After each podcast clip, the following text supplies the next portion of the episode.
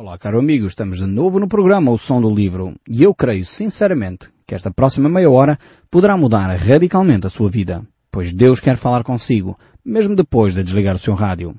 Eu sou o Paulo Chaveiro e nós estamos de volta ao livro de Hebreus. Estamos a falar dos heróis e das vitórias que os homens alcançaram pela fé, daqueles que viveram em obediência à palavra de Deus. O poder da fé não tem limites. Quando a fé é colocada em Deus e na Sua palavra, realmente Deus opera maravilhas. A fé, no fundo, é posta hum, em Deus e por isso mesmo ela desenvolve os objetivos, alcança os objetivos que Deus tem no seu coração.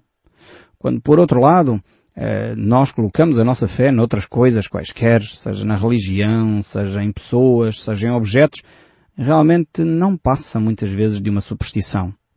Estou-me a lembrar daquele caso dos 400 profetas de Baal que foram desafiados uh, por Elias lá para um, procurarem, no fundo, o seu Deus, a resposta e não encontraram. Muitas vezes as pessoas colocam a sua fé em objetos, em pessoas, em profetas, mas na realidade uh, essas, uh, essa fé, no fundo, não alcança os objetivos traçados por Deus. Deus quer realmente trazer a cada um de nós um, uma vida diferente, porque a vontade de Deus é boa, perfeita e agradável, diz o texto bíblico no livro de Romanos. Nós precisamos realmente colocar a nossa fé nesta palavra de Deus e viver à luz dela, porque esse é o homem sábio, como diz Jesus. Aquele que ouve a palavra de Deus e põe em prática é um homem e uma mulher sábio. Sabemos pela palavra de Deus que a fé e talvez alguns dos nossos ouvintes dizem, mas eu tenho uma fé tão pequena. Eu, minha fé realmente, é, enfim, não é nada.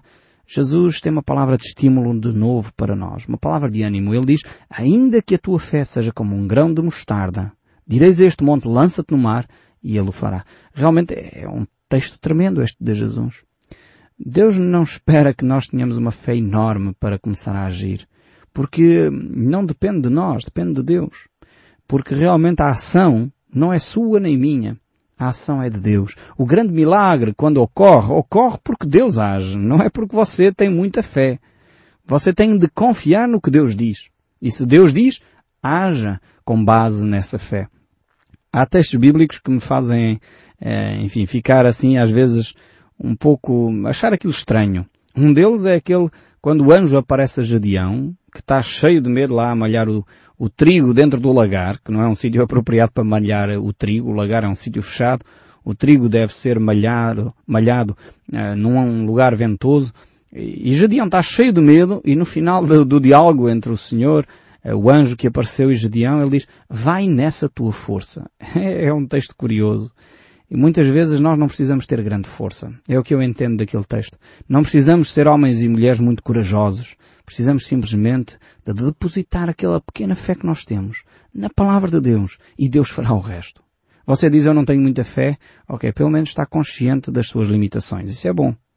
Então deposita essa pouca fé que tem na palavra de Deus. Viva aquilo que já sabe do Evangelho de Jesus e vai ver que a sua vida começa a ser transformada, porque é a palavra de Deus que opera as maravilhas. Mas agora precisamos fazer aqui algo uh, que vamos ter que refletir seriamente o que é fé. Porque muitas pessoas vão ficar com o nosso programa anterior, dizer, estão a ver o que é fé isto. É, é, é, calar a boca aos leões, é extinguir a força do fogo, é realmente trazer de volta aqueles que morreram, ressuscitar os mortos. Isto é fé, isto é coisas grandiosas, é ficar curado, é ter a bênção financeira. Alguns pensam que a fé é só isto. Mas o texto bíblico de Hebreus 11 não terminou ali. E eu gostaria de voltar a ele. Então vejamos aqui este texto bíblico de Hebreus 11, onde diz, estes mesmos heróis da fé, diz assim o texto, passaram por provas de escárnio, açoites, prisões, foram apedrejados, provados, cerrados pelo meio, mortos ao fio da espada, andaram peregrinos, vestidos de pele de ovelha e de cabra, necessitados, afligidos, maltratados. Quando a gente lê esta lista aqui, vamos dizer, bem, isto não tem nada a ver com fé. Então isto são homens que viveram sofrimento. E o texto bíblico termina, conclui esta, esta secção aqui dizer, homens dos quais o mundo não era digno. Tremendo este aspecto aqui da fé. É que às vezes as aflições, os maus tratos, eh, as necessidades, o andar com roupa, enfim, não de grande qualidade, não de marca, o viver situações até de escárnio, de açoites, de apedrejamento, como temos aqui o caso, de pessoas que foram mortas nas arenas, cerradas pelo meio, torturadas, coisas terríveis. Mas eles o fizeram pela fé e são considerados homens e mulheres de fé. Infelizmente temos hoje novos conceitos da religião que saem fora da Bíblia. Sinceramente, creio. Há muitas religiões por aí que se dizem religiões que dizem que o cristão não pode passar nada destas coisas, não pode passar por nada destas coisas. Se está a sofrer aflições é por falta de fé. E o texto bíblico aqui diz exatamente o contrário. O texto bíblico aqui diz que estas pessoas estão a padecer necessidades porque exercitaram a sua fé. E isto é tremendo. Eh, de facto, este novo conceito de religião, este novo conceito de cristianismo que anda por aí, não se coaduna com o ensino bíblico dizendo que quem passa necessidades é por falta de fé. Quem tem uma enfermidade é por falta de fé. Eu, sinceramente não vejo isto nas Escrituras. A Bíblia mostra, este texto é muito claro, é possível ser um bom cristão, é possível viver dentro da vontade de Deus e viver afligido, e viver necessitado, porque tem a ver com o nosso relacionamento com Deus. Agora, não estamos a falar aqui de necessitado por erros, por pecado, atenção, não é isto que o texto bíblico aqui está a dizer. Se você contrai 10 empréstimos bancários e depois anda necessitado e diz que isso é por viver de fé, não é assim. Infelizmente esses conceitos aí uh, não estão muito corretos. Não devemos viver e contrair empréstimos e dívidas aqui, dívidas ali, e depois dizer que estamos a andar por fé, porque, enfim, tenhamos atenção às nossas ações. Eh, e não coloquemos as coisas nos cestos errados. Compreende aquilo que eu estou a dizer? Portanto, eh, viver necessitado aqui é porque de facto ao vivermos, e aconteceu já no nosso país, eu lembro-me de algumas pessoas que por serem cristãos eh, eram colocadas de lado nos seus empregos. Simplesmente porque não pertenciam à religião maioritária do país na época. E eu estou a falar de coisas de há 20, 30 anos. Não estou a falar só no período uh, antes da ditadura. Aconteceu depois também. Portanto, não estamos a falar de problemas uh, políticos, estamos a falar de problemas de ordem espiritual. Em que pessoas, porque se afirmavam cristãos, porque queriam viver dentro do cristianismo, dentro dos princípios de Deus, seguir a Bíblia, eram despedidas das suas empresas. Porque, infelizmente, a maioria de, das pessoas naquela altura não tinha aquele tipo de confissão religiosa, não aceitava muito bem que outras posições cristãs estivessem no nosso país e por isso mesmo eram discriminados, eram postos de lado, ainda que hoje ainda acontece o mesmo. Há pessoas que nos têm escrito e telefonado só porque estão a ouvir o programa ou som do livro, são, enfim, começam a ser pressionadas para o deixar de fazer. Isto é discriminação. São homens e mulheres de fé que querem ouvir a palavra de Deus, como você que me está a ouvir desse lado, e provavelmente está a sentir, a sofrer a pressão até dos próprios familiares, do marido, dos filhos, eh, da esposa, para não fazer, porque agora viraste o quê? Viraste religioso, agora é que te preocupaste com, com a Bíblia, com a fé, então, mas tu sempre viveste longe disso e agora é que estás a querer aproximar. Talvez já você ouviu comentários destes. Isto é uh, maus tratos. Isto é muitas vezes este episódio que nós estamos a ver aqui de homens e mulheres de fé, dos quais o mundo não era digno. Agora, realmente, quando nós vivemos dentro da fé, isso começa a incomodar aqueles que vivem ao nosso redor. Porque muitas vezes há pessoas uh, que não são capazes de conviver pacificamente com a verdade. Porque estão habituadas a mentir. Como diz o povo, há uma expressão interessante que o povo usa, que é uh, mente com todos os dentes que tem na boca. É, é uma expressão que algumas pessoas usam. E, e, realmente às vezes acontece. Há pessoas que são mentirosos compulsivos, constantemente a mentir. Em cada três palavras, duas são mentira. Realmente precisamos de uh, ficar firmes na nossa fé, dizer não, eu falo a verdade agora, eu compreendi que é importante falar a verdade. Talvez alguns vão dizer, eu compreendi que agora é importante ser honesto, eu vou começar a ser honesto, vou pagar as minhas dívidas, vou, uh, não vou contrair dívidas das quais eu não tenho condições de pagar, não vou contrair mais empréstimos, não vou estar a fazer mais situações que me vai dificultar a minha vida económica. Então isto é ser fiel, isto é ser cristão. Se calhar vai sentir pressões. Vai sentir pressões das entidades bancárias, vai sentir pressões dos familiares, então ainda não compraste o teu plasma, ainda não compraste um novo micro-ondas, ainda não compraste um novo telemóvel, e vamos começar a sentir pressões, um novo carro, uma nova casa. Hoje em dia as coisas estão feitas para as pessoas se endividarem de tal forma que não conseguem fazer mais nada senão trabalhar para pagar as dívidas. Nós temos que ser um pouco mais inteligentes. Temos que ser capazes de resistir às publicidades que nos chegam a casa, uh, via televisão, via cartas, uh, via revistas, para dizer não, eu tenho o meu limite. Eu sei quais são o, o meu nível de vida e eu tenho que trabalhar para poder viver dentro deste nível de vida e viver satisfeito. Por isso o mundo não é digno, porque o mundo não compreende esta linguagem. Acha que o melhor é enganar, o melhor é roubar, o melhor é ser corrupto, não pagar os impostos, fugir aqui e ali, tentar ser o mais uh, astuto possível para desviar aqui e acolá, para me tentar beneficiar. Isto é contrário ao cristianismo. O cristianismo procura os interesses dos outros, coloca os outros superiores a nós próprios, fala a verdade, não é corrupto. É, estes são os valores cristãos. Por isso os homens não suportam aqueles que são dignos no, do nome de Deus. Por isso essas pessoas que vivem dentro dos padrões de Deus é quase é quase incompreensível.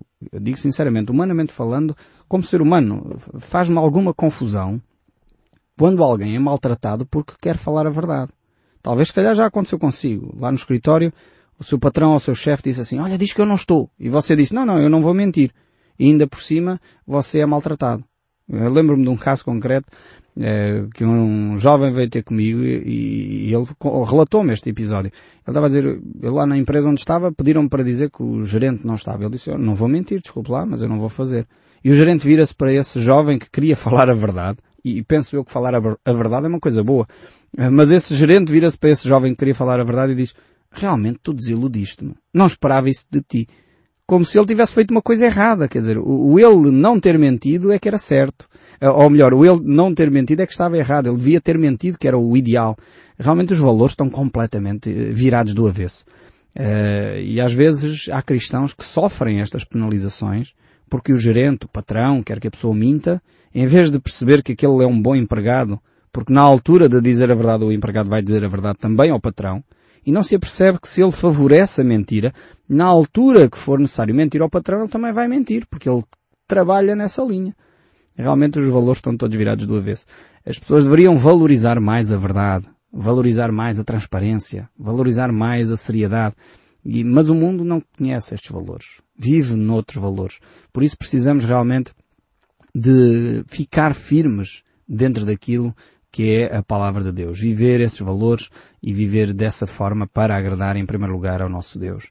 Eh, eu creio que realmente as pessoas não podem viver felicidade a, a menos que eles vivam dentro dos valores cristãos. É por isso que tanta gente uh, vive angustiada, vive em stress, não dorme, não descansa, porque realmente não consegue colocar a sua cabeça no travesseiro e descansar. Porque é tanta focatrua, tanta aldrabice, tanta situação difícil que a pessoa não consegue descansar em Deus. O apóstolo Paulo, ele tinha a sua vida centrada na pessoa de Cristo. Mais uma vez, a cruz de Cristo é central na vida do cristão. Olhar para este Cristo crucificado é vital para o nosso crescimento na fé.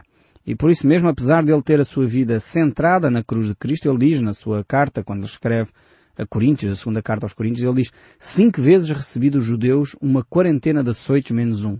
Fui três vezes fustigado com varas uma vez apedrejado, em naufrágio três vezes, uma noite e um dia passei na voragem do mar, em jornadas muitas vezes, em perigos de rios, em perigos de salteadores, em perigos entre patrícios, em perigos entre gentios, em perigos nas cidades, em perigos no deserto, em perigos no mar, em perigos entre falsos irmãos, nos trabalhos e fadigas, em vigílias muitas vezes, em fome, sede, em jejuns muitas vezes. Veja aqui o apóstolo Paulo, grande servo de Deus, homem de fé. Ouça bem aquilo que muitos apóstolos por aí andam a dizer. Dizem que uma pessoa que se tem fome, tem sede, se não tem uma roupa de qualidade, se não anda com um carro XPTO, não é um homem de fé. O apóstolo Paulo diz aqui, em fome, sede e em jejum muitas vezes, em frio e nudez. O apóstolo Paulo, um homem de fé realmente não se conforma com o discurso de muitos pastores, de muitos padres, de muita gente que diz que a fé leva a pessoa a ser rica, a fé leva a pessoa a ter saúde e quem não tiver saúde e não for rico não é um homem de fé. Não se conforma com o ensino bíblico. Ouça o que a Bíblia diz. Veja o ensino bíblico e fique dentro daquilo que é a palavra de Deus. O apóstolo Paulo continua, além das coisas anteriores, diz ele, ao que pesa sobre mim diariamente é a preocupação com todas as igrejas, quem enfraquece que eu também não enfraqueça, quem se escandaliza, que eu também não me escandalize. Se tenho de gloriar-me, gloriar-me-ei no que diz respeito à minha fraqueza. Grande homem de fé este. Este realmente é um homem que vive a fé, percebe que a fé é para os bons momentos, mas também percebe que a fé é para perseverar quando as coisas não correm assim tão bem. E isto é realmente viver em fé. Eh, esta fé imediatista que nós hoje temos por aí, não passa muito mais do que uma grande fezada, mais do que fé realmente, como a Bíblia ensina. O grande eh, pai da fé que é Abraão, ele tinha uma promessa. E porquê é que a Bíblia diz que ele é o pai da fé? Porque ele soube esperar 25 anos para obter essa promessa. Então, você já imaginou há quanto tempo você está a orar por alguma coisa que Deus lhe confiou no seu coração? Talvez a conversão de um familiar. Se calhar você está a dizer, bem, já oro há cinco anos para que o meu marido ou a minha esposa uh, chega a conhecer o Evangelho. Ótimo. Abraão esteve 25 anos em oração para receber o filho da promessa. Portanto, já só lhe faltam 20. Eu espero que não aconteça assim, estou um pouco a brincar, mas uh, espero que não aconteça assim, mas perceba que a fé não é o obter o aqui e agora. A fé é poder eh, ficar firme, perseverante, mesmo quando as coisas não ocorrem no momento que nós gostaríamos. Então isso é fé.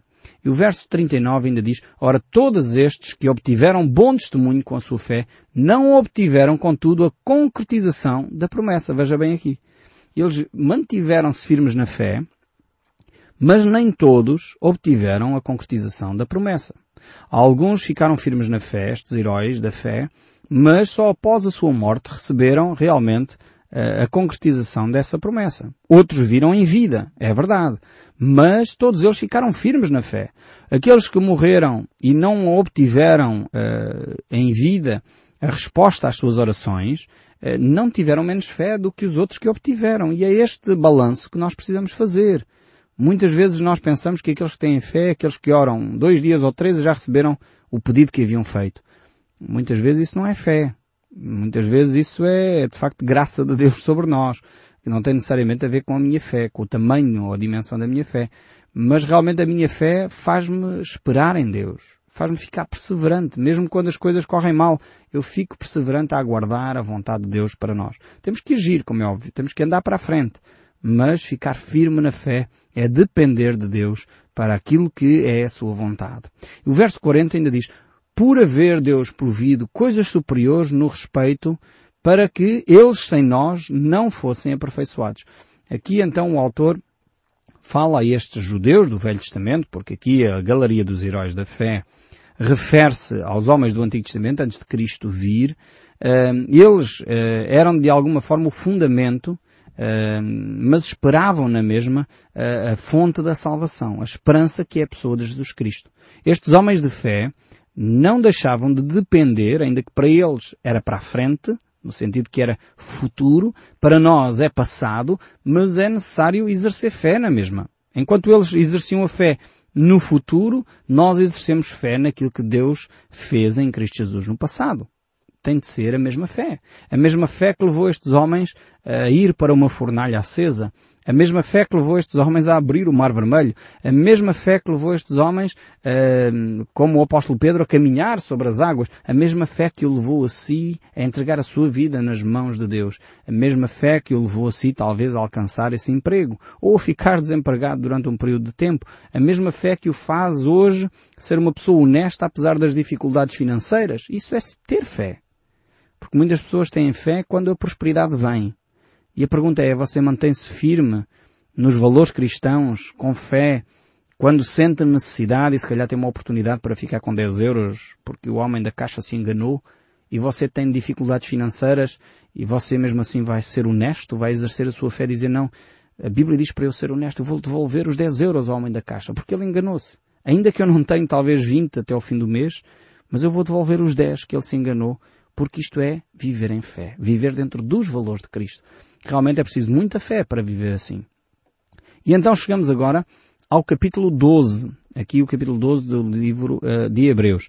Estamos uh, no fim desta galeria da fé, Mas ao mesmo tempo este capítulo 12 não, não está desligado do capítulo 11. Portanto diz assim, porque está ligado até por esta palavrinha aqui importante que diz portanto. Portanto, em consequência de, temos esta galeria dos heróis da fé e em consequência disto, então o que é que vai acontecer? Também nós, visto que temos rodeado tão grande nuvem de testemunha, desembaraçando-nos de todo o peso e do pecado que tenazmente nos assedia, corramos com perseverança a carreira que nos está proposta.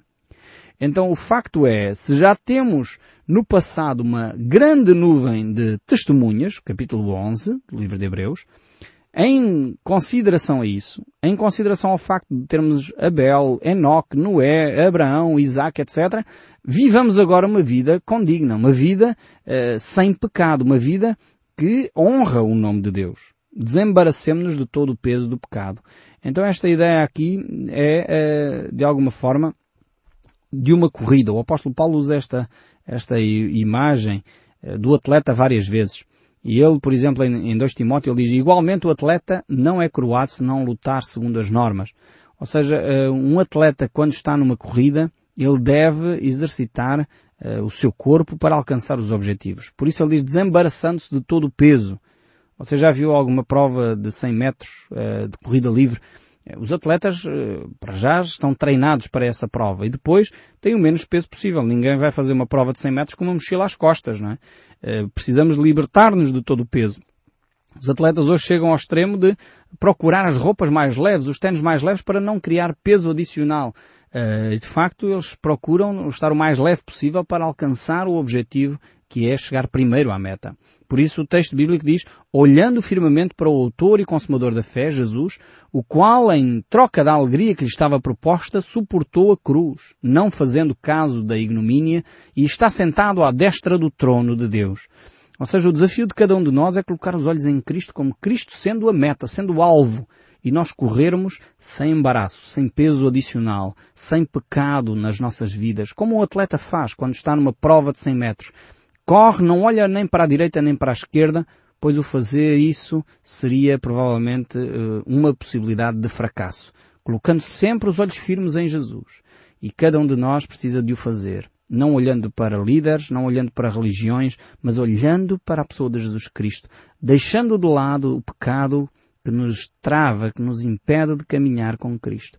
E dessa forma, certamente, vamos crescer no conhecimento de quem Deus é. E podemos assim desfrutar uma vida cristã que efetivamente desfruta do gozo de Deus. Eu espero sinceramente eh, que Deus continue a falar consigo, mesmo depois de desligar o seu rádio. Deus o abençoe ricamente e até ao próximo programa.